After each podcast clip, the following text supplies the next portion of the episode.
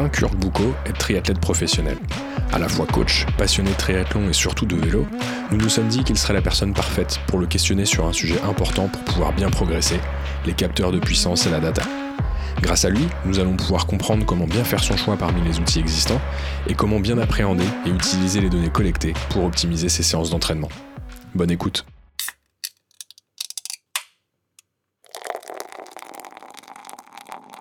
T'as peur d'avoir mal.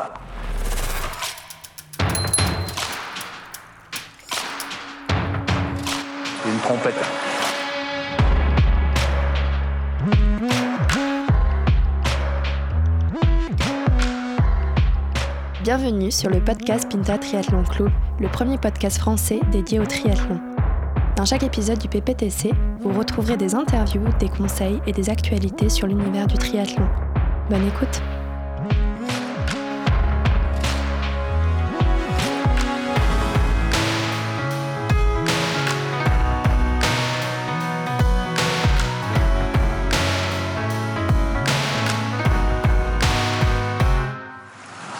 24 dans les... Mais as même, même, si, même quand j'avais pèleriné, avec ça, j'aurais craché dessus.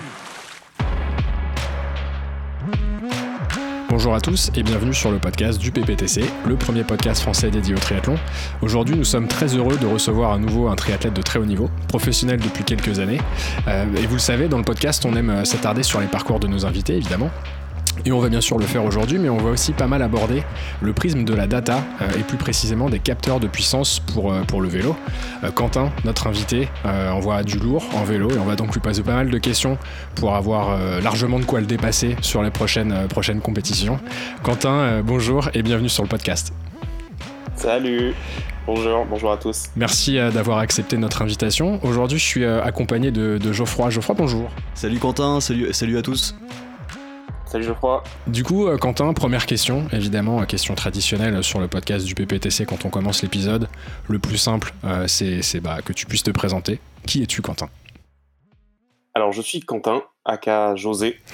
Ça, c'est dit. Pour les intimes. voilà, pour les intimes ou voilà, non les intimes, ça me. Euh, j'ai 33 ans, je suis, je suis marié à Alexandra depuis 7 ans. Je suis papa d'un petit, d'un petit mec qui a 20 mois, qui s'appelle Léon. Et,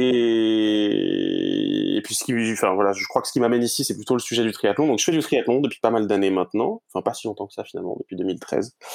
Et voilà, je bosse dans l'aéronautique. En parallèle de ça, je suis, euh, je suis technicien responsable d'essai sur les turboréacteurs civils en, développement. Donc, les, les, les moteurs d'avion du futur.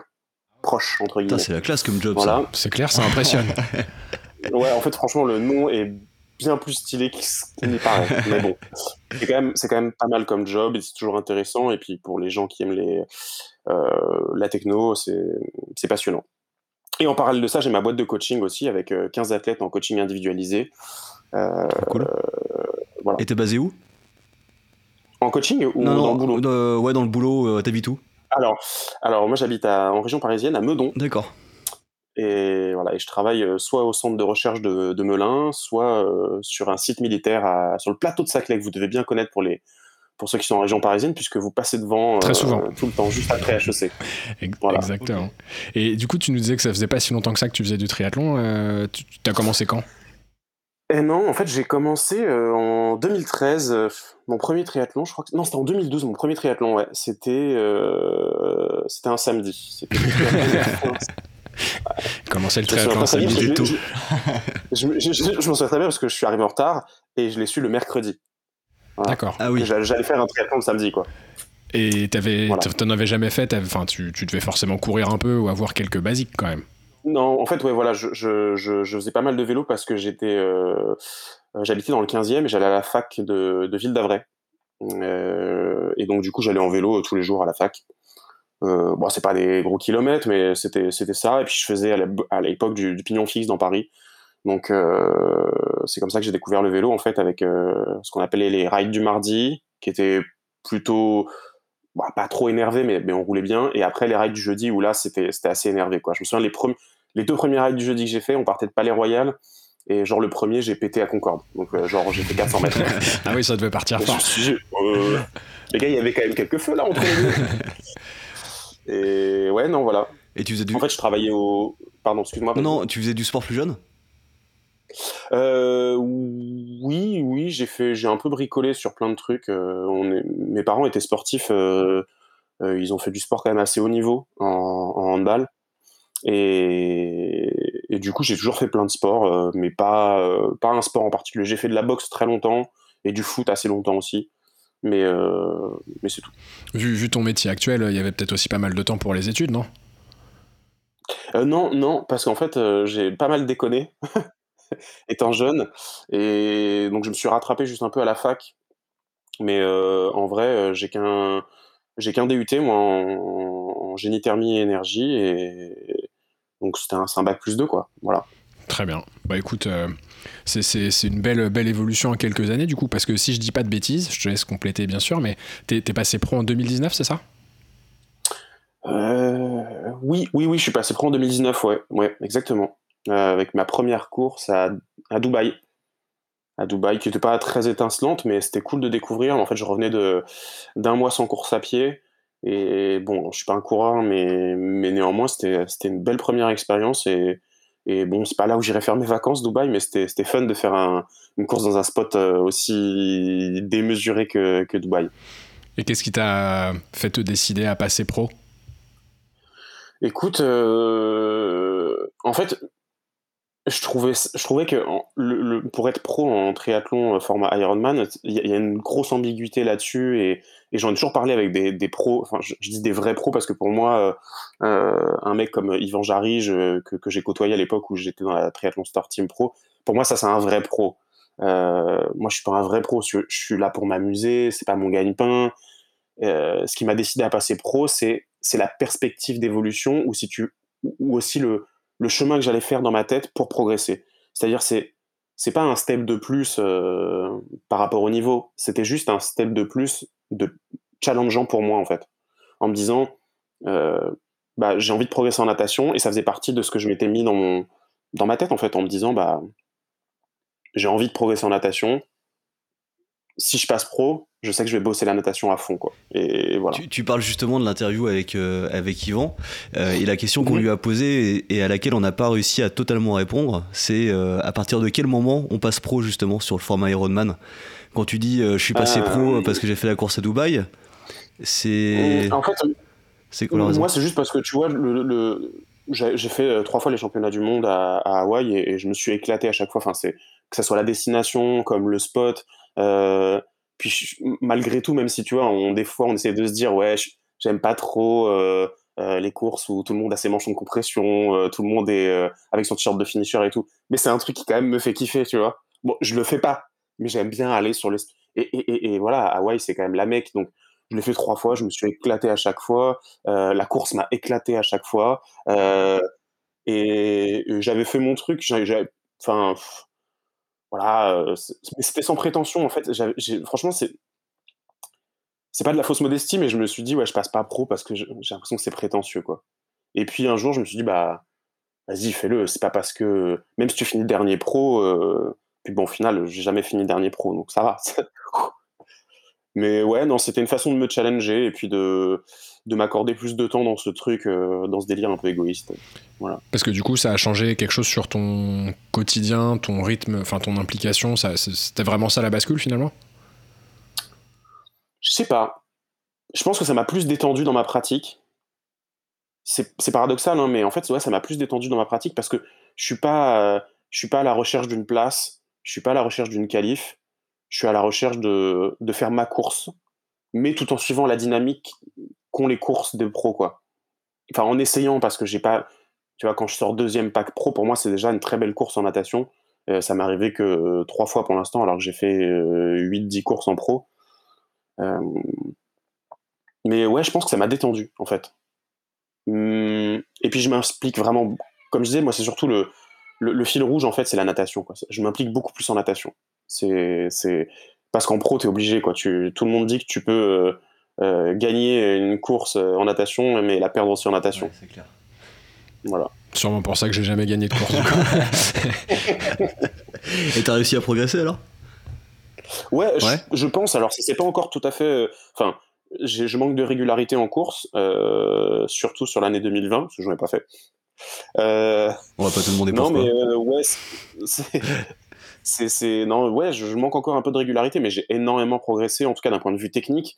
Donc, bah, ça se voit évidemment pas en course, mais, mais en bac, ça se voit. là, je suis en, je viens de changer de club. Enfin, j'ai, je suis dans un club élite. Enfin, je suis en essai pendant trois mois là, dans un club élite avec des gamins qui ont entre 16 ans et, 20 ans et, qui sont en N1, donc des, nageurs mais monstrueux. Hein, ça nage.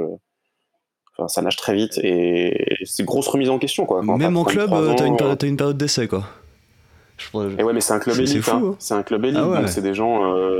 Il y en a qui sont, équipe, qui, sont ouais, qui sont au plus haut niveau de natation. Le N1, c'est le plus haut niveau de natation. Ok. Voilà.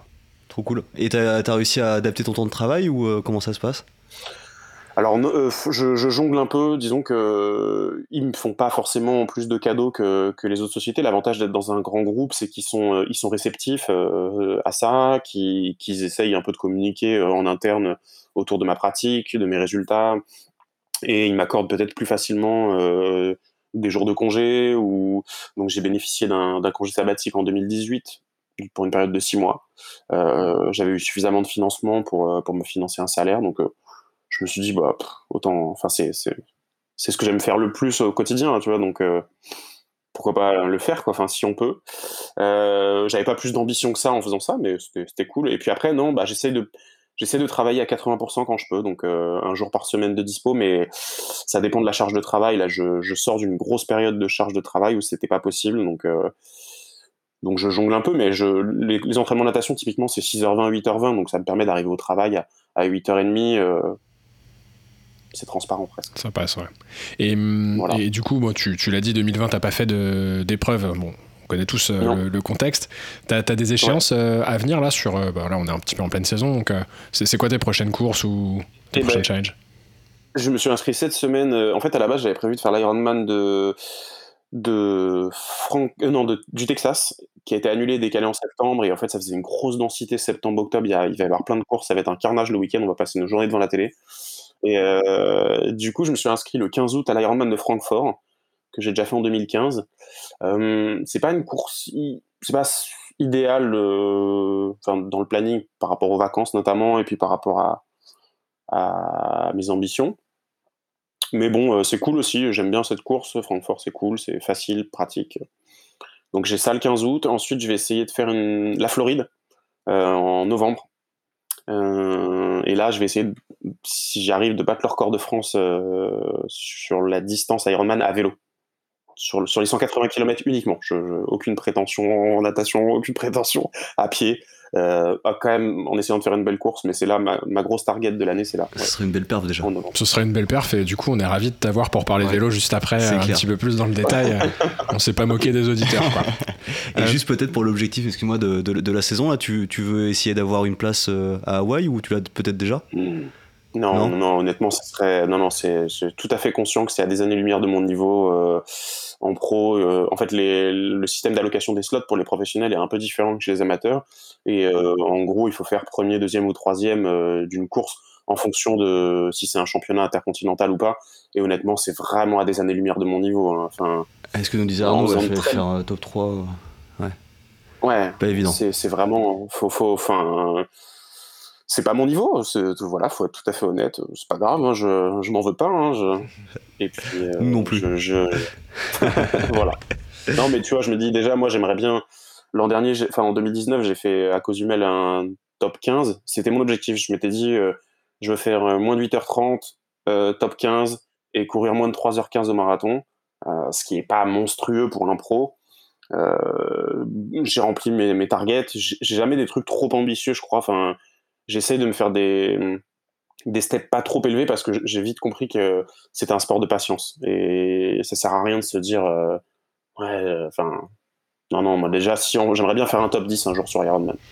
Et, euh, et sur la partie coaching, tu, tu, disais que tu coachais une quinzaine euh, d'athlètes aujourd'hui. Mhm. C'est que des triathlètes ou euh, tu fais du, du focus sur les sports de tout niveau. Non, non, que des triathlètes de tout niveau. j'ai des chasseurs de slots, j'ai des gars qui découvrent le triathlon.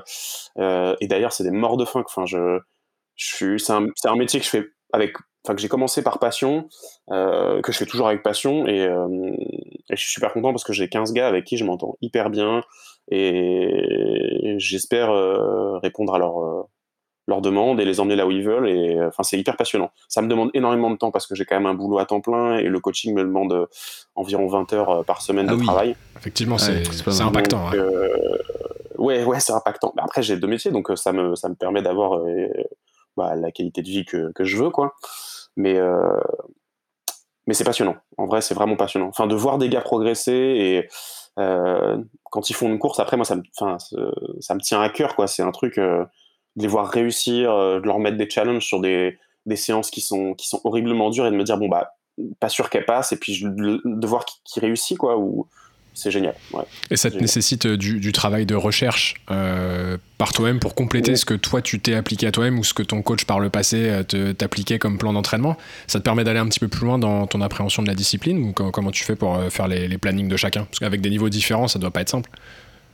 Alors, euh, en fait, ce qui est génial, c'est que j'ai, quand j'ai commencé le triathlon, j'ai commencé tout de suite avec un coach, avec euh, Jonathan Traioen, et qui a été mon coach pendant bah, toutes mes années de triathlon jusqu'à jusqu'à ce qu'il, nous abandonne, qu'il parte euh, l'an dernier. Et, et il nous a il nous a appris à être vachement autonome dans notre pratique et il nous a beaucoup éduqué sur plein plein de choses. Euh, de l'alimentation en course, même euh, post, pré-course, euh, jusqu'à la prépa mentale, et puis plein de domaines, enfin de plein de domaines en physio. Et ça a toujours été passionnant. Et il nous a toujours invité à, nous documenter. Donc j'ai des piles de bouquins, et puis je l'ai toujours bien écouté. Je suis toujours allé sur les sites qui m'a conseillé, euh, écouter les conférences qui m'a conseillé, et puis dans le partage des expériences avec les autres, on apprend comme ça. après le coaching, il y a un truc qui est pas simple, c'est surtout la, période d'adaptation. Enfin, je trouve que souvent j'ai des gars qui me demandent de les coacher pour, euh, pour une échéance et donc sur des délais de 6-8 mois.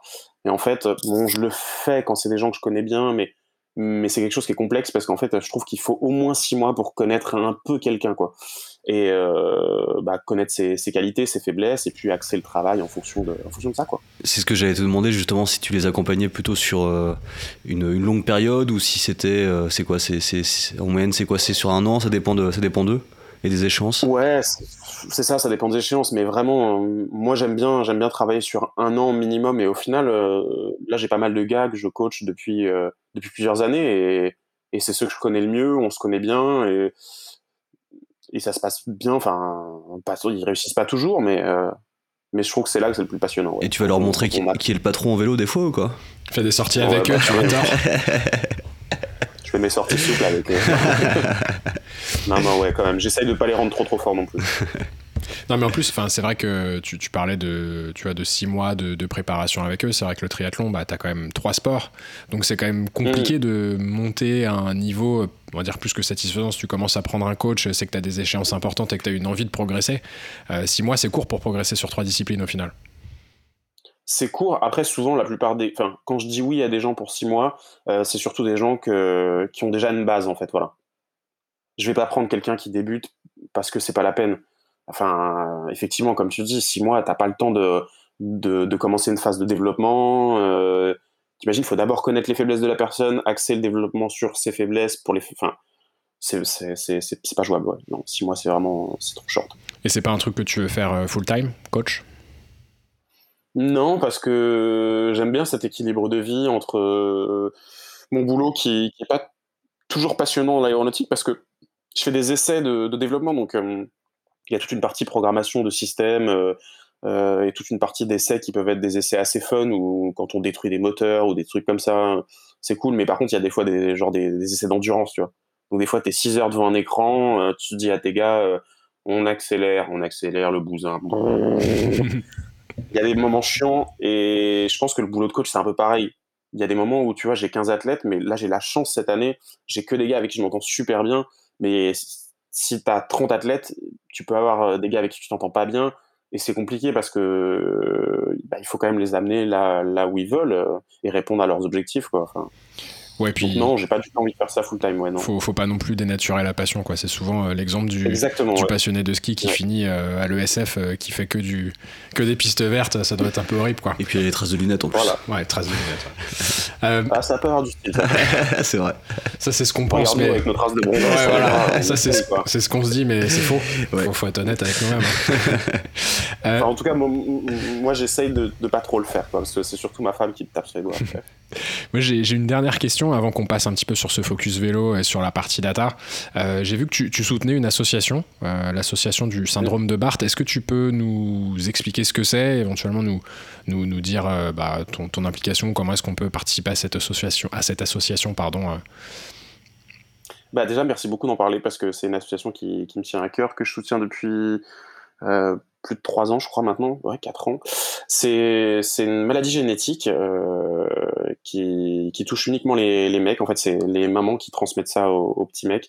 Et c'est une maladie rare. Il y a moins de 200 cas dans le monde de mémoire. Et euh, donc, euh, c'est une maladie qui attaque euh, le système immunitaire. En fait, ils ont un problème de, de globules blancs. Donc, du coup, euh, ils chopent à peu près euh, toutes les merdes qui passent. euh, donc, genre un rhume pour nous, c'est une semaine. Pour, un gamin atteint du syndrome de Barth, c'est un séjour à l'hosto, quoi. C'est des gamins qui ont des troubles de l'oralité aussi, donc en fait ils mangent avec une petite sonde gastrique au niveau de l'estomac.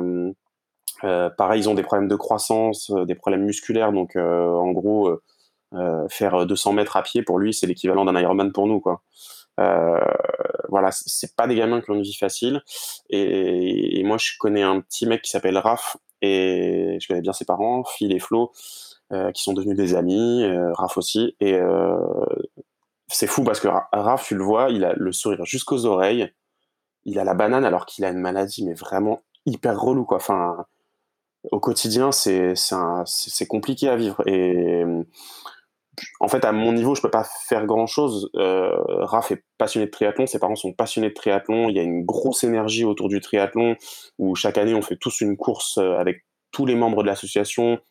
Euh, c'est souvent d'ailleurs à Deauville. Là, cette année, le rendez-vous, c'est au Sable, au Sable d'Olonne. Moi, j'y serai pas, mais, mais je serai à Deauville quand même pour porter les couleurs du syndrome de Barth.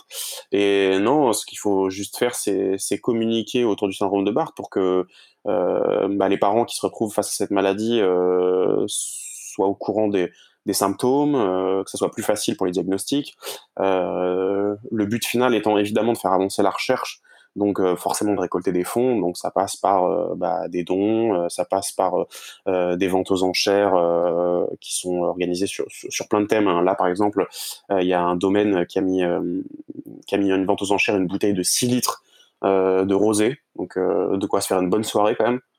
Euh, avec en plus gravé le logo du syndrome de Barth et euh, voilà. Et là moi je vais prochainement mettre aux enchères. Ça fait un an que je le dis mais c'est juste parce que je trouve pas de plateforme pour le mettre aux enchères mais j'ai euh, j'ai deux de mes sponsors qui m'ont donné deux packs euh, deux XU donc euh, une combi un sac de transition une trifonction et euh, Ta Énergie qui m'ont filé euh, plein de produits énergétiques des bidons.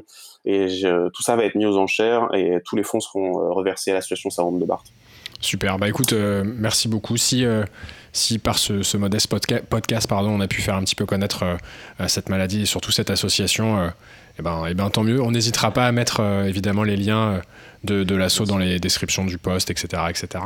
Et, du coup, c'est adorable bah, c'est la moindre des choses. Et du coup, la transition n'est pas simple pour, Non. euh, pour, pour enchaîner, C'est chaud, là, mais là, ouais. c'est un moment un peu mélancolique et tout, là. Exactement. Mais on va rentrer dans le, dans le cœur un petit peu du, de l'épisode euh, sur, sur ce focus vélo. Donc on l'a compris, euh, t'es es un peu une brute en vélo. En tout cas, c'est comme ça que, que certains des, des contacts qu'on a en commun euh, t'ont décrit. Donc euh, déjà bravo, parce que c'est des- c'est sympa toujours de se faire, euh, de se positionner en tant que- qu'expert du vélo et qu'on puisse te contacter pour ça. Mais euh, déjà, est-ce que tu peux nous expliquer d'où d'où vient cette passion pour le vélo? J'ai j'ai lu que tu pouvais laver ton vélo jusqu'à 4 fois par jour, etc. Que t'étais un petit peu passionné. J'ai cru d'ailleurs euh, cru comprendre qu'il t'était arrivé une je- petite bricole il y a pas longtemps avec un vélo qui est tombé ou j'ai pas trop compris. Ah oui, je crois que t'as t'as tapé dedans, non? C'est ça? En vrai, je- euh, ah, pourquoi je suis pas mauvais à vélo? Je, je peux pas vraiment l'expliquer. Enfin, je pense que physiologiquement, le fait que j'ai j'ai quand même un, un fessier euh, de la taille d'un semi-remorque, ça joue beaucoup dans la balance. Euh, étant donné que c'est c'est un des muscles les plus puissants du corps humain et, que, et qui sert un peu quand même dans le vélo.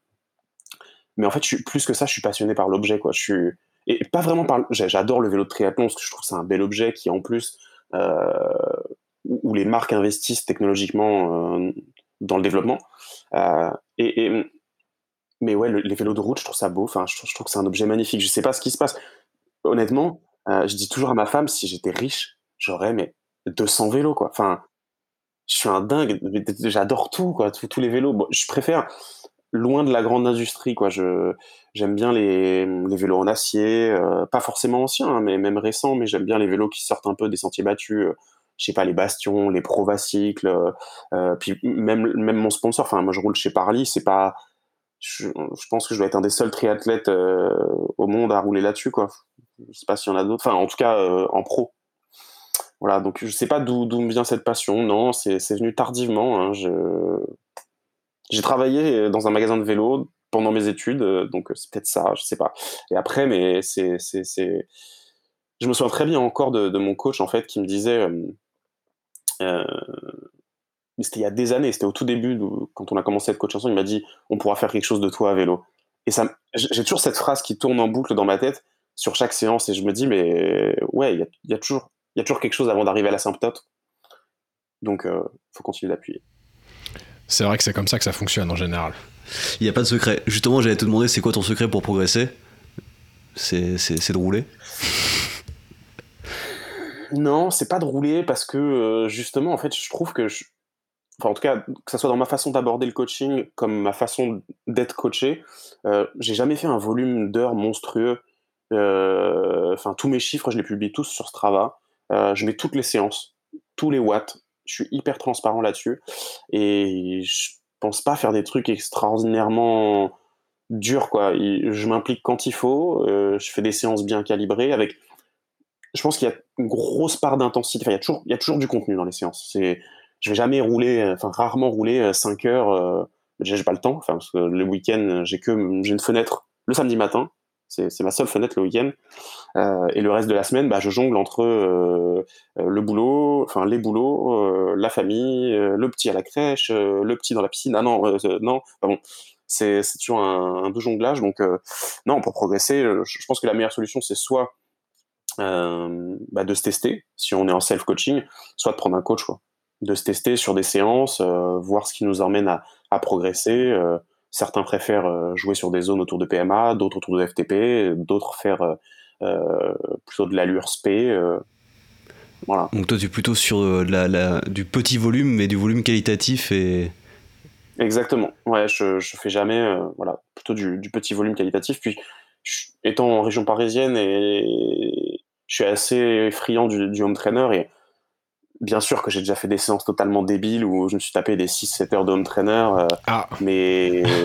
Effectivement. c'était pour le confinement, ça. 6-7 heures, c'est dur. même pas T'étais même, pas, obligé Mais non, parce que pendant le confinement. Euh, ah non, on n'avait même pas le droit de rouler, les pros. C'était pendant le deuxième confinement où on avait le droit de rouler. Mais le premier, non, non, j'étais dans le sud et je faisais du home trainer dans le jardin, quoi.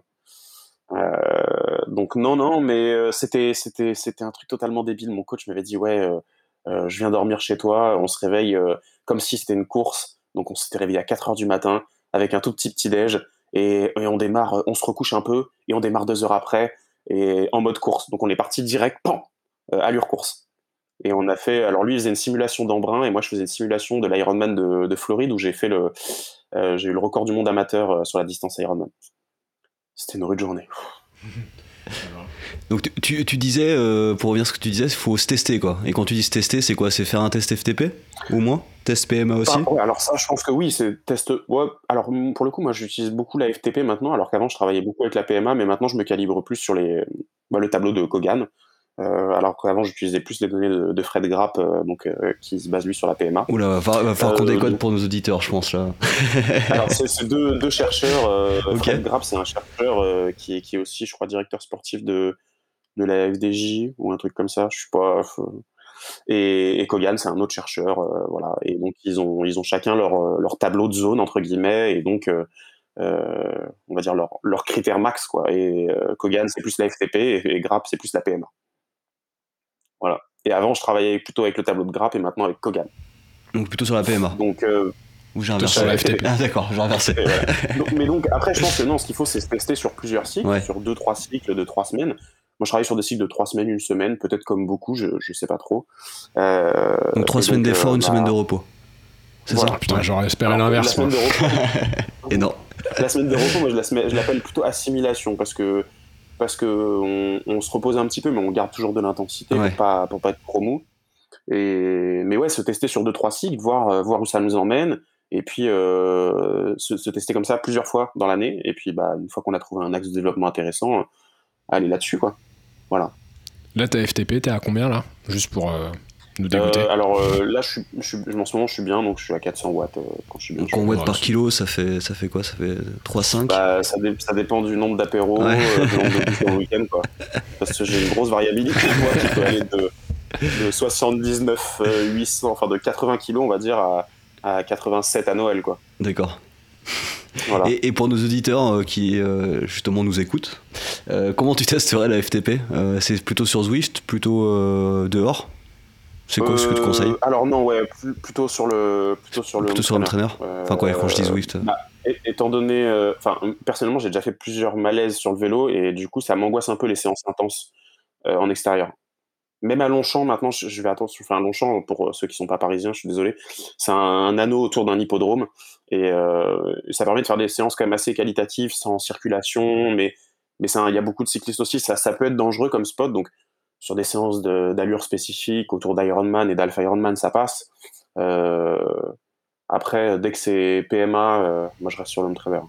Ouais, c'est euh, quand même un petit peu moins de risque quand t'es quand t'es chez toi, euh, Mm. sans, sans voiture, sans personne d'autre. Bon, t'as très chaud, mais, mais c'est quand même plus, plus sécure, quoi. Exactement, ouais. ouais, ouais. Euh, D'ailleurs, mon dernier malaise remonte au premier confinement. Mais tu t'es tombé Sur du une- coup de home trainer euh, Comment ça se passe? Non, c'est en descendant du home trainer. Ah oui, c'est en euh, descendant, d'accord. Ok.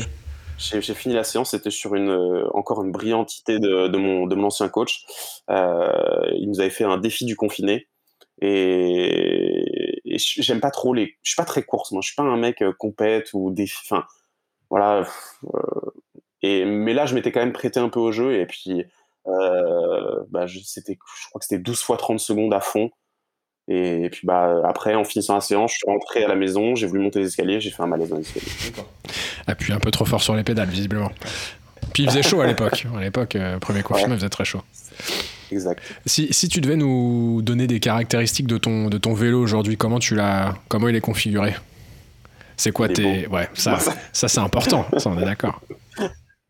Non, ouais, euh, mais c'est c'est totalement subjectif, hein, mais, euh, mais moi j'adore le fait d'avoir un beau vélo. Enfin, c'est toujours important, je trouve. Enfin, moi, quand mes athlètes me disent, ouais, est-ce que tu crois que je dois acheter celui-là? Je dis, mais est-ce que tu crois? Attends, ça veut dire quoi? Est-ce que tu en as envie ou est-ce que c'est un besoin? Si c'est un besoin, bah, pas forcément, mais si tu en as envie, oui. Et donc, non, comment bah, En fait, l'avantage de rouler avec la même marque depuis trois ans, c'est que on fait un, j'évolue chaque année sur des, des petits upgrades qui me permettent d'améliorer que ce soit ma position, le confort, le rendement. Et, et cette année, euh, je crois que le vélo est vraiment, enfin, correspond vraiment à, à tout ce que je voulais. Donc j'ai euh, j'ai quand même des prolongateurs euh, qui sont euh, qui sont pas des prolongateurs comme on voit sur mesure maintenant moulés aux avant-bras, mais qui néanmoins Ah, ça existe ça suivent la. Ouais, ça Ah ouais, je existe, savais ouais, pas. c'est, euh, T'as pas peut mouler, non et ça coûte une fortune, c'est Ah ouais, entre m'étonnes. 2000 et, Ah oui, et c'est- 2000 et 6000 euros pour ceux qui sont en impression 3D C'est pour quoi. ça que je les ai pas. ouais. Ouais, voilà, moi c'était pareil. Et donc, euh, non, comment tu le fais évoluer. C'était ça la question de base. Ouais, comment, enfin, comme, c'est quoi le setup de ton vélo, quoi euh, Bah écoute, il est monté en monoplateau euh, comme beaucoup de vélos maintenant euh, parce que je vais que sur des terrains plats et puis que maintenant les, les cassettes, notamment chez SRAM, permettent d'avoir un étagement suffisamment grand pour, pour pouvoir s'éclater, euh, que ce soit en chevreuse, à Longchamp comme sur le Ventoux. Euh, Ah, donc ça devient un peu comme les VTT euh, finalement avec euh, un seul plateau et une cassette euh, y- euh, vachement Après, claire, je j'ai savais j'ai même pas que ça monté, le. Ventoux. J'ai monté le Ventoux avec euh, récemment. Oui, ouais. C'est quand même chiant. J'étais à 47 euh, À RPM, donc euh, En plus, c'est pas beaucoup ça. Ah oui, 47 RPM, ça doit, ouais. C'est de ah la ouais, non, presse, je suis quoi. arrivé là-haut, j'avais plus de jambes. Tu m'étonnes.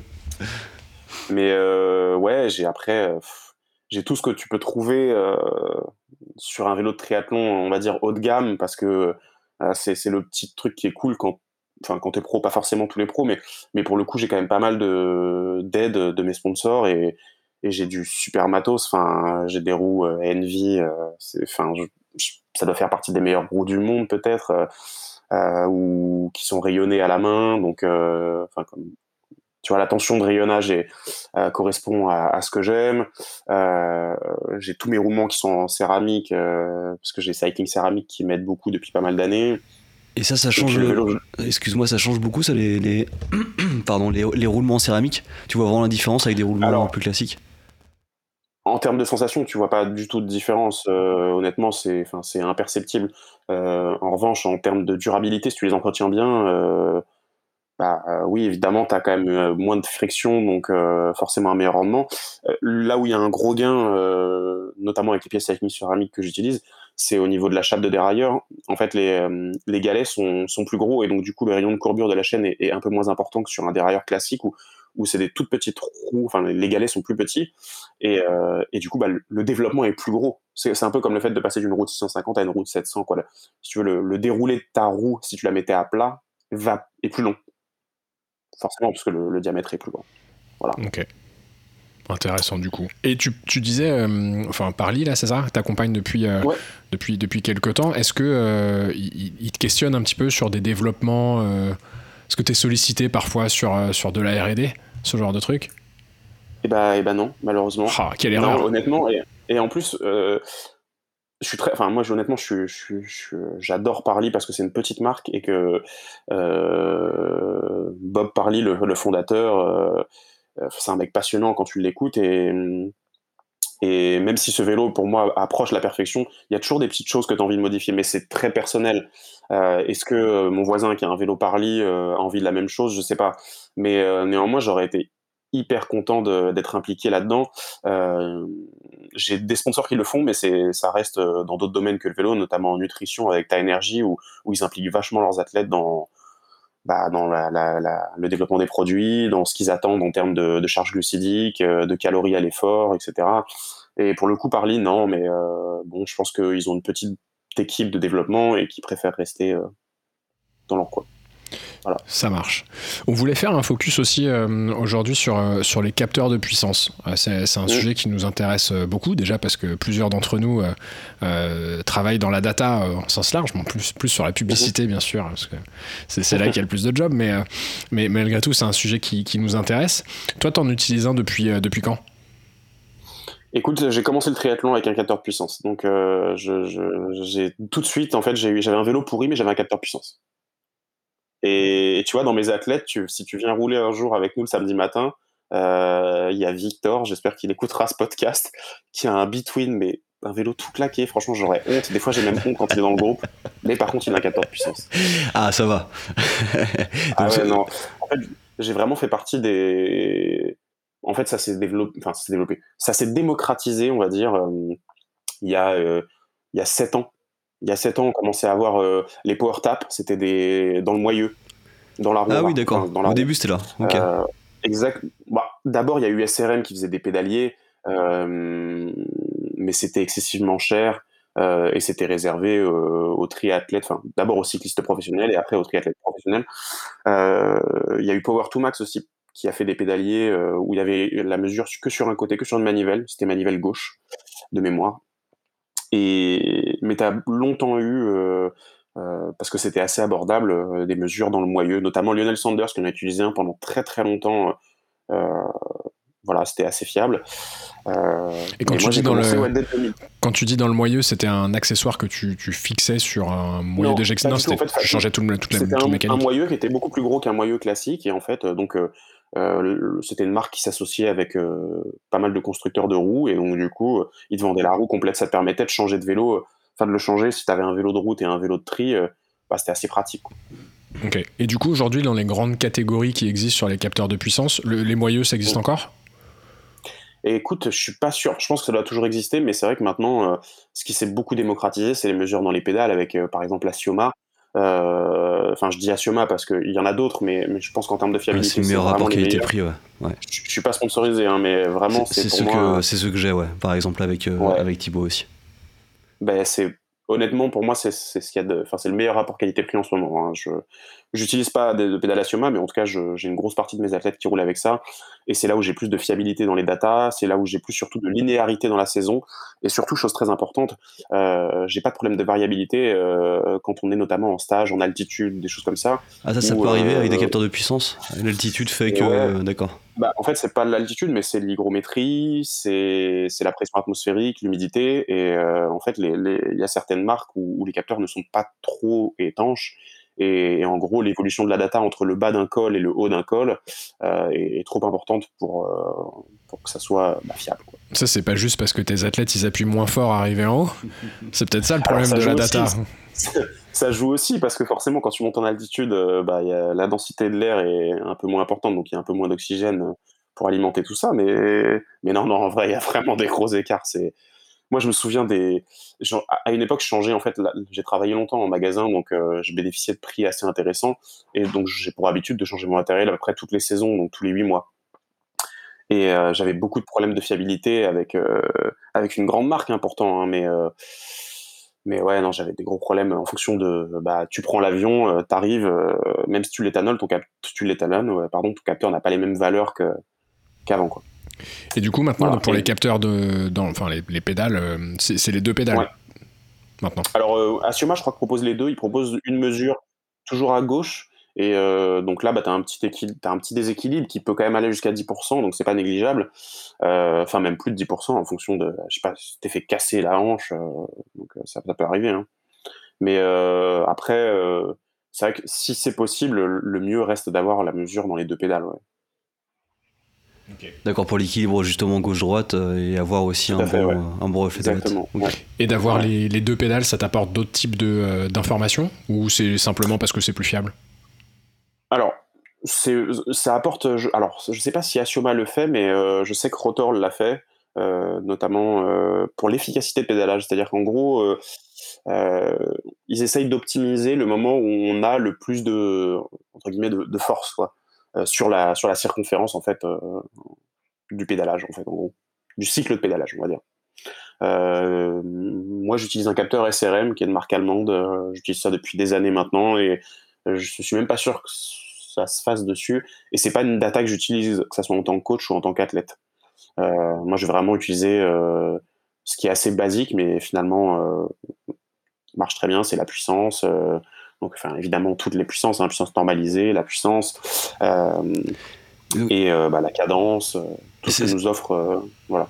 C'est quoi la différence justement entre la puissance classique qu'on peut voir et la puissance normalisée, entre guillemets? Oula, alors je peux me lancer dans cette explication, mais ça, ça, ça, peut potentiellement être très long. Donc je suis pas sûr que je suis pas sûr que vous soyez chaud pour ça. Faut suivre laquelle? Puissance normalisée ou puissance classique. Je, pense que pour pratiquer le triathlon, euh, enfin je pense pas, je suis sûr même pour pratiquer le triathlon euh, sur des courses euh, avec des dénivelés relativement faibles, l'idée c'est d'avoir les deux égales, puisque en fait la puissance, ah, je vais pas me lancer dans cette explication, ça, ça va être trop long, mais mais non, l'idée est d'avoir les deux les deux valeurs assez proches, mais la puissance normalisée c'est c'est on, on, écrète en gros les puissances élevées de la puissance moyenne euh, et donc on n'a que des valeurs hautes. Donc euh, si par exemple on a fait 5 euh, euh, sprints sur la sortie d'une heure, 5 sprints de, enfin si on a fait 5, 5 fois 5 minutes tempo, donc plus rapide, on va avoir une puissance normalisée plus élevée que notre puissance moyenne. Quoi. Ça permet de, mesurer plus précisément l'impact d'une séance sur, sur la fatigue, parce que bah, entre un mec qui va faire une heure à 200 watts de moyenne et un mec qui va faire euh, une demi-heure à 100 watts et une demi-heure à 300 watts, au final, la puissance moyenne est la même. Par contre, en as un qui d'un côté va avoir 200 euh, watts de puissance normalisée et l'autre va avoir 250 watts de normalisée. D'accord, c'est une sorte d'écart type euh, par rapport à ta moyenne quoi, de, watts. Oui. oui. Grosso, modo, grosso modo. D'accord. Ok. On pourrait aller encore plus loin dans les explications. Ouais, non, mais je, caricature de ce que j'ai compris. Et du coup, c'est vrai que donc, ce que tu dis, c'est que finalement, euh, en faisant euh, des triathlons, vaut mieux qu'on soit proche entre la puissance classique et la puissance normalisée. Sinon, ça veut dire qu'on a peut-être appuyé trop euh, sur un col ou, ou sur un sprint et que logiquement, tu es plutôt obligé de lisser ta puissance, quoi sur un, ouais, c'est ça. tri. Après, euh, évidemment, si tu, fais, euh, si tu fais une course comme Nice, si tu fais une course comme euh, on n'analyse pas les données de la même façon. Donc, je ne donnerai pas les mêmes consignes à un de mes athlètes qui fait les sables qu'un athlète qui fait le 73 de Nice, quoi, en termes de normalisé. Quand t'as des cols, c'est sûr que c'est dur de, maintenir 180 bah, ou 200 watts. C'est aussi le. Enfin, moi, j'ai tenté une fois de faire en brun et j'avais des consignes très strictes dans chacun des cols et dans chacune des, sections vallonnées de, de la course, quoi. Très clair. Et dans les autres euh, types de capteurs, sinon au-delà de, des pédales directement, tu as aussi dans le pédalier, c'est ça? Ouais, tout à fait. Moi, c'est ce que j'utilise. C'est dans le pédalier, donc euh, c'est ce que je trouve. Euh, enfin, j'allais dire ce qui est plus fiable. C'est pas vrai, mais en tout cas chez SRM, c'est. Enfin, j'utilise ça depuis presque 4 ans maintenant. J'ai jamais eu aucun souci. Et là, c'est les deux manivelles entre guillemets? Enfin, c'est les deux côtés? Alors, euh, c'est que pédalier de, mémoire, le fonctionnement, c'est pas dans les manivelles directement. D'accord. C'est dans l'étoile en fait, et donc euh, il y a des jauges de contraintes qui mesurent la déformation. Euh, voilà, mais donc ouais, ça mesure les, deux côtés, ouais. Et si tu devais donner une, grande différence, s'il y en a une, bien sûr, entre dans les pédales ou dans le pédalier, c'est quoi? C'est la typologie de data? C'est ça va t'apporter des trucs supplémentaires La typologie de data est la même, non, mais par le, contre, le poids, c'est que le, poids, je pense, euh, est plus avantageux sur les pédaliers parce que au final, l'étoile n'est pas beaucoup plus lourde qu'une étoile standard, alors que les pédales, je crois, sont quand même assez lourdes.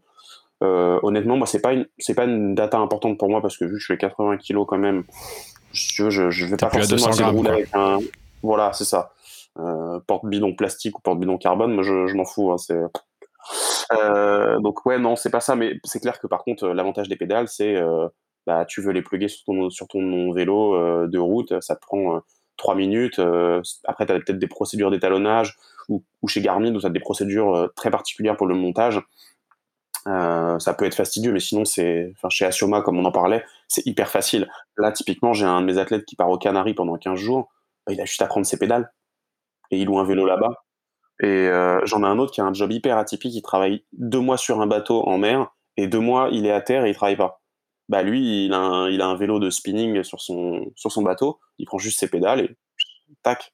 J'ai de la data alors qu'il est euh, à 5000 bornes euh, en pleine mer. Quoi. Et en termes de durabilité, tu penses que c'est à peu près la même chose?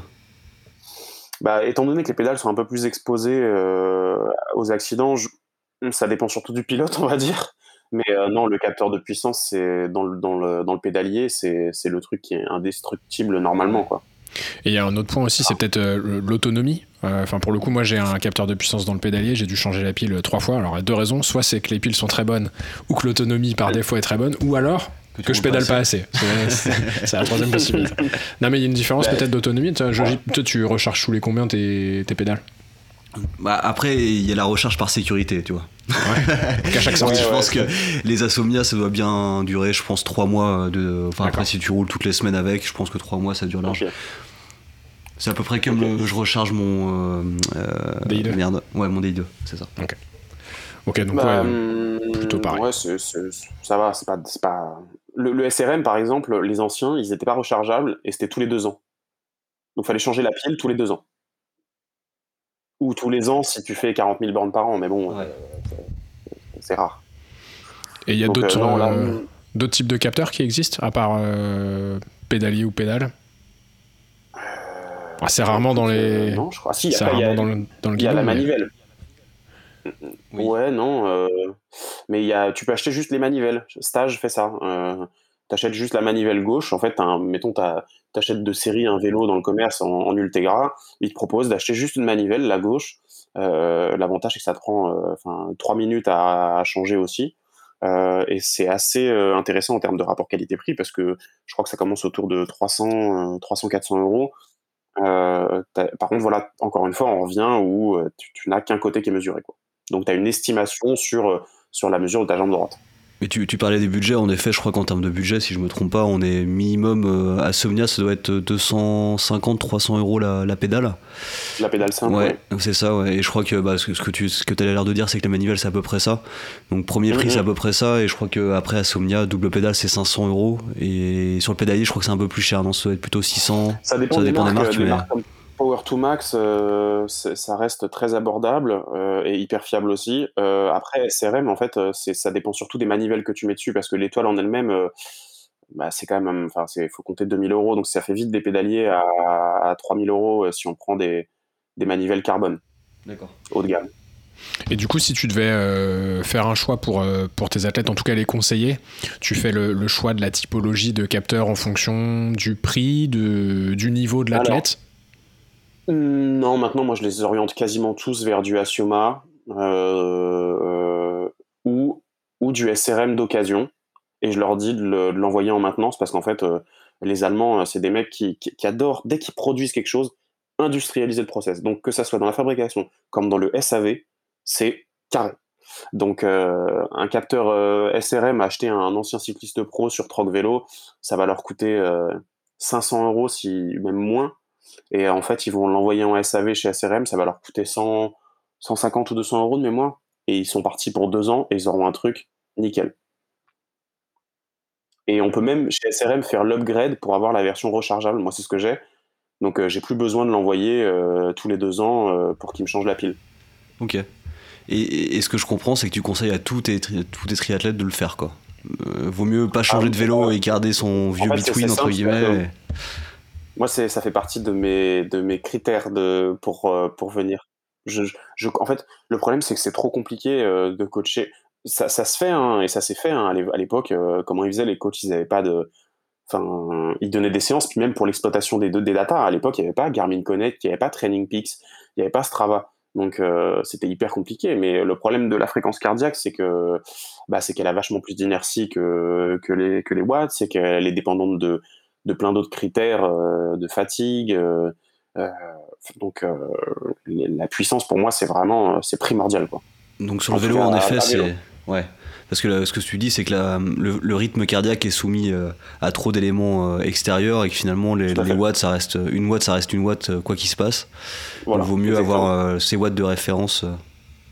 D'ailleurs- j'ai un très bon exemple puisque hier euh, j'étais avec un, un pote et nous avons fait euh, un- un- une sortie classique. C'est Paris-Chartres-Paris, c'est c'est notre sortie classique. Et euh, d'habitude je prends toujours un flanc à ma petite boulangerie à Chartres et là cette fois-ci j'en ai pris deux. Et bah, et bah j'étais 10 pulses plus haut au retour qu'à l'aller. Parce que j'avais le ventre trop plein. Mais j'avais les mêmes watts. Donc ça, Donc ça passe. Et, et est-ce que, te- est-ce que dans les, les entraînements que tu fais avec tes, tes triathlètes, tu as aussi testé les capteurs de puissance pour le running?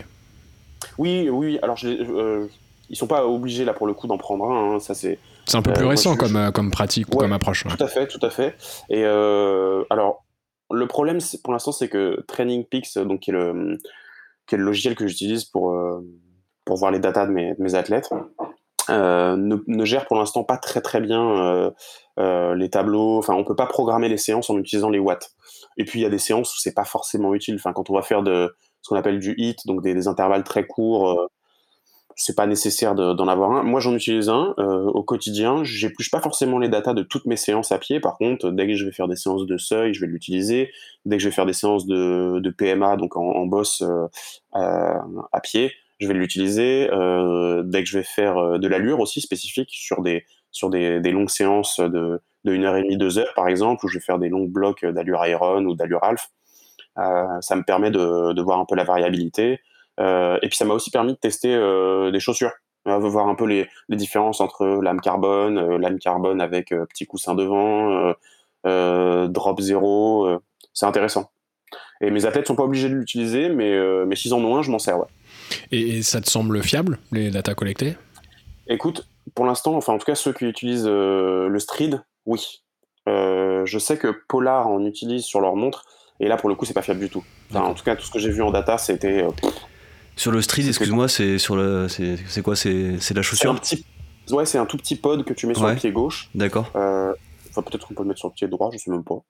Mais euh, alors je sais pas du tout comment ça fonctionne en interne parce que euh, étant donné que c'est que sur un pied, euh, j'imagine que ça doit être un genre de petit accéléro.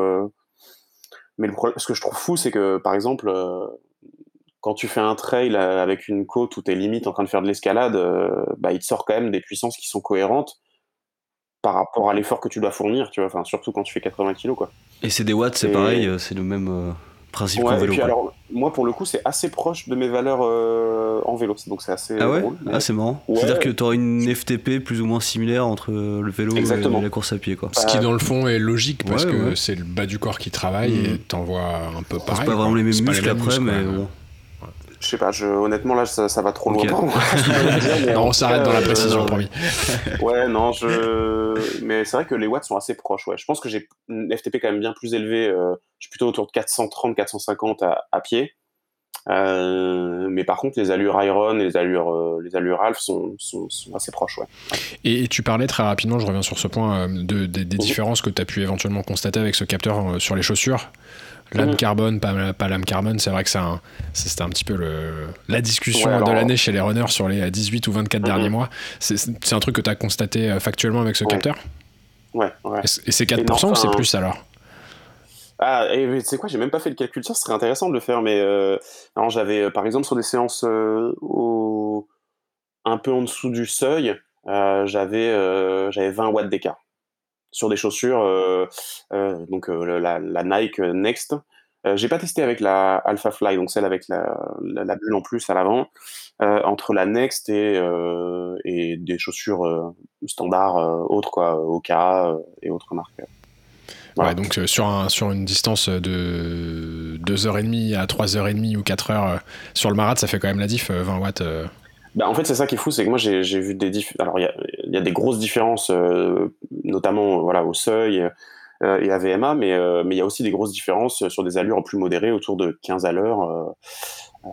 C'est déjà moi, modéré, euh, Ouais, modéré rapide pour monsieur tout le monde. c'est pas mal. Non, mais c'est- effectivement, c'est c'est une chaussure que j'aurais pas du tout envisagé mettre euh, il y a il y a quelques mois de ça sur euh, sur Ironman, et, et maintenant je me pose vraiment la question parce que là je vais arriver dans le vif du de ma préparation avec des, des gros enchaînements à pied, et des grosses séances, enfin pas forcément dures mais très longues, et, et ouais je vais je vais un peu plus affiner mes choix euh, là et et je pense que ouais, je vais courir avec une chaussure à lame carbone euh, type Nike euh, avec un, drop de 8 euh, voilà chose que je, je j'ai jamais fait. C'est-à-dire que d'habitude, moi, je suis plutôt sur des, des chaussures à faible drop. J'ai j'ai une grosse cadence avec une faible oscillation verticale et, et je cours comme un gros, quoi. des tout petits pas. Ça marche. Et, et bah, peut-être plus sur les capteurs de vélo que sur les capteurs de running, mais c'est quoi les grandes datas qui sont collectées, que tu utilises aujourd'hui euh, pour le, pour le coaching, à part les watts? Parce que ça, on a compris que c'était un truc super important, mais tu vois, par exemple, sur le vélo, est-ce que tu est as des datas sur euh, le, le fait que ton, la pression sur tes pédales soit, soit assez linéaire, enfin le rouler rond, tu vois, tirer, pousser, etc. C'est des choses que tu peux que tu non, utilises toi, j'utilise j'utilise pas ça. Moi, j'utilise vraiment euh, la puissance euh, et la cadence. En tout cas, de, ce qui est récolté par le, capteur de puissance. Après, euh, ouais, non, sur le vélo, j'utilise que ça. Parce que, euh, parce que je les ai même pas dans mes données, euh, en fait, sur, euh, sur Training Peaks, je crois. Je vais pas te dire de bêtises, mais j'ai mon Training Peaks qui doit être ouvert par là. Donc, je sais pas. Et à pied, par contre, j'utilise beaucoup la cadence, l'oscillation verticale dans certains cas. Quand je vois des gars qui ont, qui ont des faibles cadences, par exemple, on essaie de travailler un peu plus. Après, C'est quoi pour toi une, une faible cadence bah, Sur le vélo et running d'ailleurs, mais. Bah, en fait, ça, ça dépend vraiment de l'allure parce que puis ça dépend des gars aussi. hein. Il y a des gars qui sont très très bien à vélo, notamment. euh, moi, tu vois, mon allure, euh, ma cadence euh, sur Ironman, on est autour de 85 RPM, entre 80 et 85. De mémoire, je suis souvent à 83 et plutôt 90 sur Alf. Euh, mais chacun, euh, chacun a ce qu'on appelle sa cadence optimale. Et d'ailleurs, je, je fais souvent des exos comme ça où je les fais travailler en force, donc euh, entre 60 et 70 RPM et en hyper vélocité, donc entre 90 et 110 en fonction des, gens. Et après, je les laisse libres à eux euh, de se mettre sur leur cadence optimale, qui est, leur cadence de, confort en fait. Et je j'ai pas assez d'expérience, je pense, pour euh, pour vouloir leur imposer une cadence optimale. Et, et je pense que je suis pas sûr que ce soit forcément bon de vouloir imposer à quelqu'un une façon différente ou une façon enfin, de, de faire, tu vois. Mais ta cadence optimale, à- euh, tu vois, ta cadence optimale, c'est ta cadence sur laquelle tu arrives à envoyer des watts euh, satisfaisantes, mais ton cardio il arrête d'augmenter? Comme Alors non, quand je dis optimal, moi c'est euh, c'est euh, au croisement de, de ma meilleure de mon meilleur ratio euh, FC watt. En gros, je sais que si je mets quelques RPM de plus à iso watt, ma fréquence cardiaque augmente et, inversement, je suis trop bas et du coup, je m'endors sur mon vélo. Quoi. Ouais. J'ai l'impression que, alors moi, je connais pas, vraiment pas grand chose, hein, mais que sur le vélo, c'est plus pour avoir justement un bon équilibre entre la fréquence cardiaque, euh, cardiaque pardon, les watts, et donc aussi euh, avoir finalement un, bon confort tout en envoyant un petit peu à pied, euh, enfin en, vitesse, pardon. Alors que en course à pied, c'est plutôt aussi un moyen d'éviter de se blesser. je sais qu'il conseille aussi dans Life Fit Running, hein, après c'est un peu mon livre de référence pour apprendre à avoir la bonne poulaine à pied. Il disait que mhm. c'était à peu près 180 euh, pas par minute. Euh, mhm. pour que justement euh, que, que tu as un appui pas trop justement sur le talon et plutôt en dessous de la jambe et que tu puisses aussi avoir une bonne circulation sanguine. Je sais pas si c'est des trucs que tu. Si si c'est ce dans les. Enfin oui effectivement c'est on généralise souvent en disant que autour d'allure par exemple allure aéron ou même allure alpha certains 180 pas par minute c'est c'est la bonne valeur à avoir moi, c'est la valeur que j'ai, mais j'ai pas. C'est une valeur théorique après, quoi. Voilà, c'est hmm. ça, c'est que j'ai pas hmm. envie d'imposer ça à mes athlètes. Il y a plein de valeurs théoriques. Hein. En, nutrition, c'est pareil, hein, on a plein de.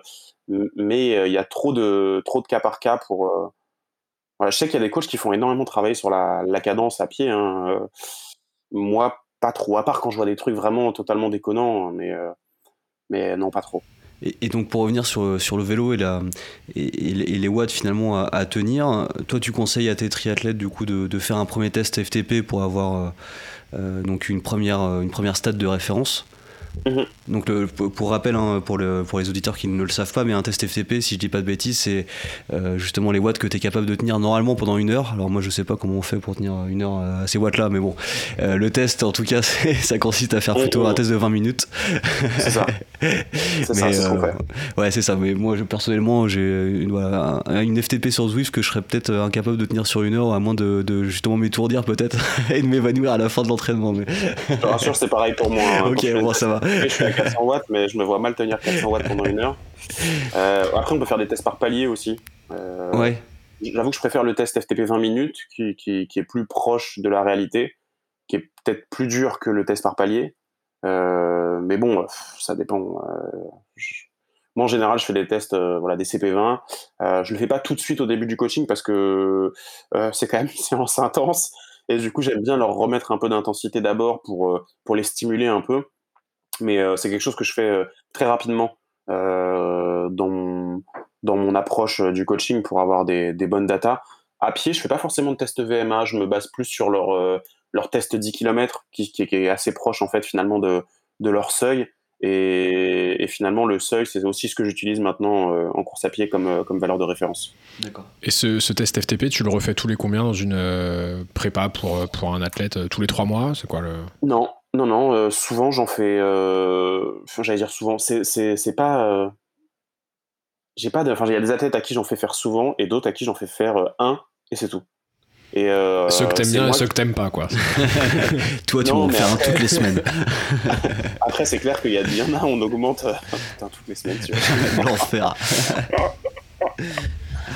Il y en a à qui on, voilà, on, discute tout n'est pas fermé quoi. enfin j'ai pas le j'ai pas la je suis pas le dieu quoi tu vois. Donc euh, dans mon approche du coaching je laisse euh, une part à mes athlètes de bah, j'aime bien les rendre autonomes aussi. Donc tu vois je leur dis bah euh, là quand même on a fait un bon cycle et tout moi je serais d'avis de, te rajouter 10 watts de FTP qu'est-ce que tu en penses et, et, on vient sur un accord tu vois. Des fois ça marche des fois ça marche pas mais non je leur fais pas faire de, de, tests souvent en fait. Typiquement moi je suis le mauvais exemple parce que j'ai fait j'ai fait un test FTP dans ma vie et j'ai fait deux tests VMA dans ma vie. C'est tout. Ah oui, t'en fais vraiment pas régulièrement.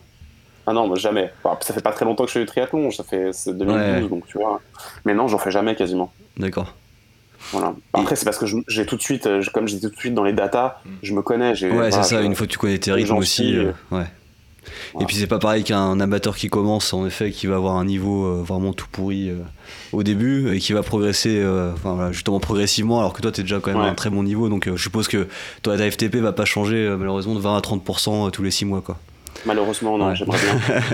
Mais par contre, il y a un truc qui est vrai, c'est que tu vois, les, débutants, enfin vraiment ceux qui débutent, pour, pour l'aspect psycho, c'est hyper intéressant, je trouve, d'en faire parce que du coup, ça met des, des chiffres concrets sur euh, le travail effectué et c'est hyper, euh, c'est hyper important pour eux, tu vois, surtout dans une période comme celle qu'on a vécue là sur les deux dernières années où, où on n'avait pas de course pour se tester et tout. Et, euh, donc du coup, bah, c'est des bonnes targets, tu vois. On se dit, bah, dans deux semaines, on fait un test FTP. Tu vois. Moi, j'ai essayé de les, les, alimenter comme ça sur des, des, tests, sur des cycles spécifiques ou sur des, des tests à pied aussi, hein, des tests 3 km, 5 km, 10 km. Quand ça fait du bien, sauf quand tu régresses. Moi, la dernière fois que j'en ai fait un, j'avais régressé, donc c'est un peu dur. Mais c'était des mauvais paramétrages. J'étais fatigué. Ouais, C'était pas bien réglé. C'est ça. C'était Moi, j'essaie de, de, trouver des fausses excuses quand c'est comme ça. Quand c'est clair. Je dis, ah, les gars, c'est pas bon là, faut pas le faire aujourd'hui. Ça va. Faut que t'appelles Zwift. Tu ouais, c'est ça, il y a un problème. et, et, après, tu conseilles quoi justement en course? Parce que moi, typiquement, là, on, on prépare avec Mélène, qui est, qui est absent aujourd'hui, l'Ironman de Nice, euh, et on se demandait justement à combien de pourcentage de ta FTP tu dois essayer de maintenir en puissance normalisée. Oh putain, j'étais bon là-dessus, non Puissance normalisée Alors, ou puissance euh, classique euh, sur, sur, une course comme sur Nice, Nice euh... tu, tu, vas avoir des écarts entre ta ouais, normalisée ça. et, euh, là pour le coup, c'est et, ouais. et, ta, et ta puissance moyenne, c'est Ouais. clair. Alors en fait, euh, ça encore une fois, ça dépend du niveau de l'athlète. Tu vois, par exemple, un, un triathlète pro. Euh, bah, D'ailleurs, c'est- cool parce que un mec comme Frodeno partage de plus en plus ses, ses datas, euh, ses données, euh, euh, notamment sur euh, les réseaux sociaux. Et c'est intéressant, mais c'est un mec qui, par exemple, peut faire, lui, il fait des halfs à, à 97% de sa FTP. Et, c'est quelque chose, enfin, on n'est pas égaux là-dessus, c'est-à-dire qu'on n'est pas tous capables de se mettre la misère. Moi, par exemple, euh, j'ai un gros écart entre mon niveau sur half et mon niveau sur iron. Sur half, je suis, mais vraiment, enfin, sans prétendre, enfin, c'est pas de la fausse modestie, mais je suis nul. C'est-à-dire qu'à vélo, pour vous donner un ordre d'idée, comme là on parle de data, sur Ironman, je roule entre 280 et 300, mon meilleur, euh, 302 watts. Euh, et bah sur Alf, euh, j'ai sorti une fois 350 watts, et sinon je suis toujours autour de 310, 320, euh, 330 quand ça marche bien, mais, mais ça m'est arrivé rarement quoi. Et, au final, euh, ça veut dire que tu vois, mon, pourcentage de FTP euh, euh, entre l'allure Alf et l'allure Iron est assez proche. Et j'ai des gars qui, euh, qui vont être comme ça. hein. J'ai des gars qui sortent même. Euh, j'ai coach un gars qui a, un peu moins de 50 ans. euh, il sort quasiment les mêmes watts sur Alpha et sur Iron, à genre 3 watts près, quoi. Donc, euh, mais, en moyenne, entre 75% de ta FTP et 83, 85, ouais, 85 c'est quand même beaucoup, mais 80, quoi. Euh, sur Ironman et puis un peu plus sur Alf, mais encore une fois, ça dépend du niveau du gars, ça dépend du, volume aussi, de la charge d'entraînement. Je vais pas prendre le même risque avec un gars qui, a du temps à consacrer au triathlon et qui a des grosses charges euh, qu'avec un gars qui s'entraîne très peu, où là, on va plus euh, euh, se fixer des targets bah, moins ambitieuses, quoi. Voilà. Et, tu conseilles quoi du coup? Tu conseilles d'avoir ta puissance en temps réel sur ton GPS ou sur ta montre et de la suivre pardon, tout le long comme ça de la course ou tu conseilles d'avoir une moyenne C'est quoi comme data qu'on doit suivre justement en temps réel? Alors moi, mon compteur, limite, il faut, je te jure, c'est faut prendre tes lunettes. hein, parce que je, je mets, je mets plein de data. J'adore avoir plein de chiffres devant les yeux parce que, bah, je sais pas, sur Ironman notamment, c'est assez distrayant. hein, ça permet de. Ça passe le toujours, temps. euh, oh, ça passe le temps, exactement.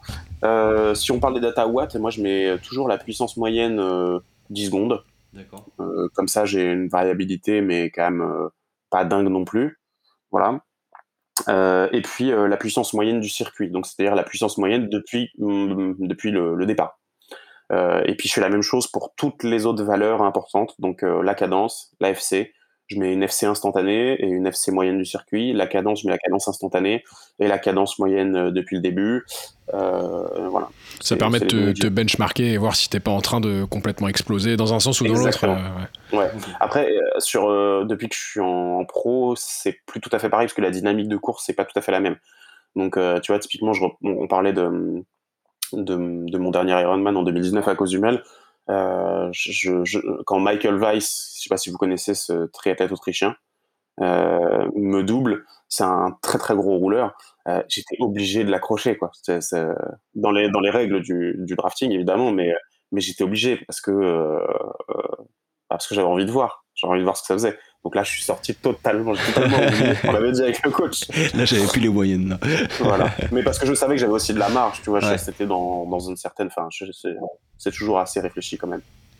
Et su- pour finir peut-être sur cette partie euh, data, si tu Mhm. devais, euh, que ce soit en tant qu'athlète euh, qui pratique à un haut niveau la, dis- enfin, le, le triathlon ou en tant que coach, si tu devais avoir une data supplémentaire qui est peut-être pas très utilisée aujourd'hui ou euh, tu vois quelque chose même dans un concept, quelque chose qui tu penses pourrait te permettre de progresser ou faire progresser tes athlètes, ce serait, ce serait quoi? Ce serait un sur la partie, par Ah, exemple, ce qu'on voit de plus en plus, c'est par exemple les, les données autour de, de l'alimentation, enfin les capteurs un petit peu euh, qui, qui viennent te donner le taux de sucre que tu as dans le sang pour t'indiquer un petit peu le, la nutrition. Est-ce que c'est des choses qui t'intéressent, Ah, sur bon. lesquelles tu voudrais aller ou encore un autre Ouais, truc hein. C'était une idée euh, parmi d'autres, mais si tu as d'autres pistes, Non, vas-y. bah, hein. comme on était sur les capteurs de puissance, euh, ouais, j'allais dire l'efficacité du pédalage. J'aimerais bien que ça soit, enfin, en tout cas, moi, j'ai envie de m'y intéresser plus, donc j'aimerais bien que ça soit un peu plus courant. Et je pense que ça va, ça va arriver.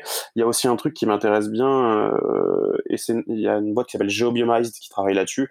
C'est les, la pression, euh, les points d'appui, les pressions de points d'appui, que ce soit sur la selle ou sur les semelles de vélo, parce que c'est, euh, c'est assez important. Et typiquement, moi, depuis que j'ai des semelles euh, qui épousent parfaitement euh, ma plante de pied, euh, j'ai beaucoup moins de fourmillement et euh, je me sens, en termes de transfert de puissance, je me sens beaucoup plus optimal qu'avant.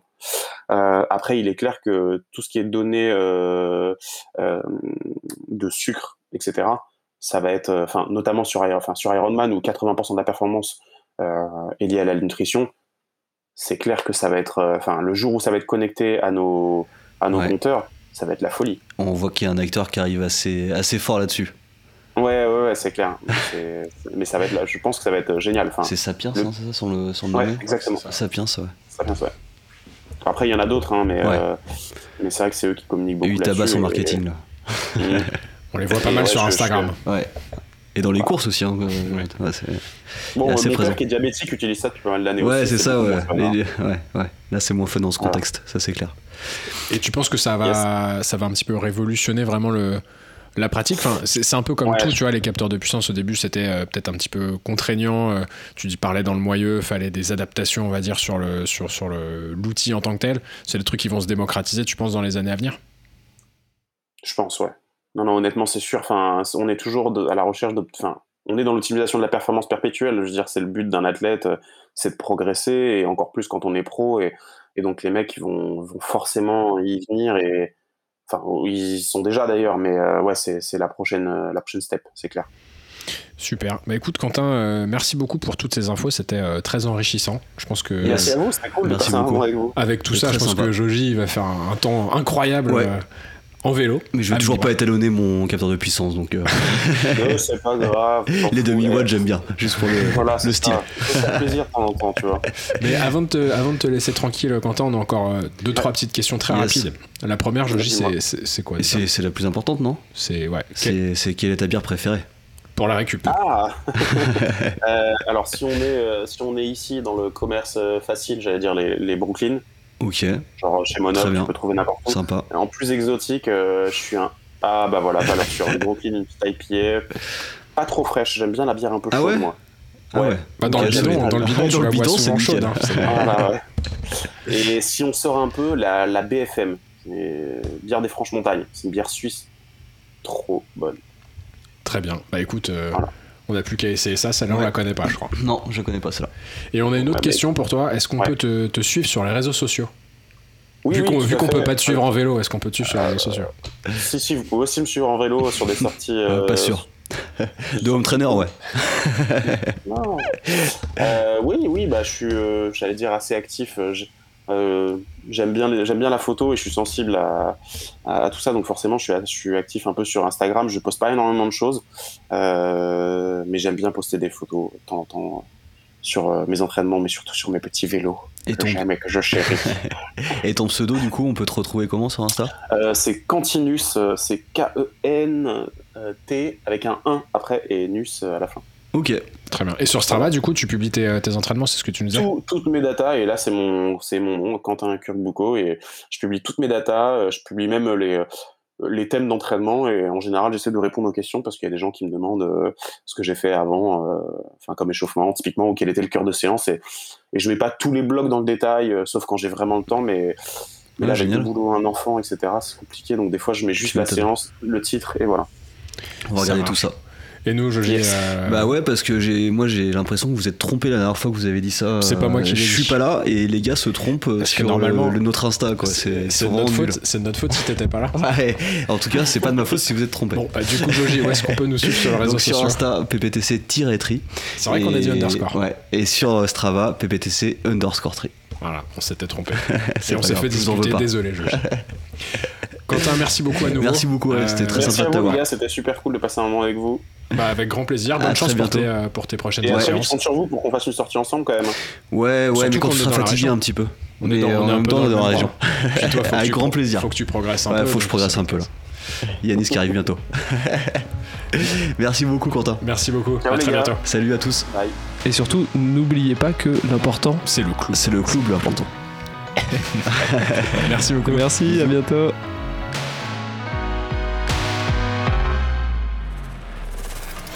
Ah, j'en ai marre d'entraîner des cons, sans déconner, je te jure.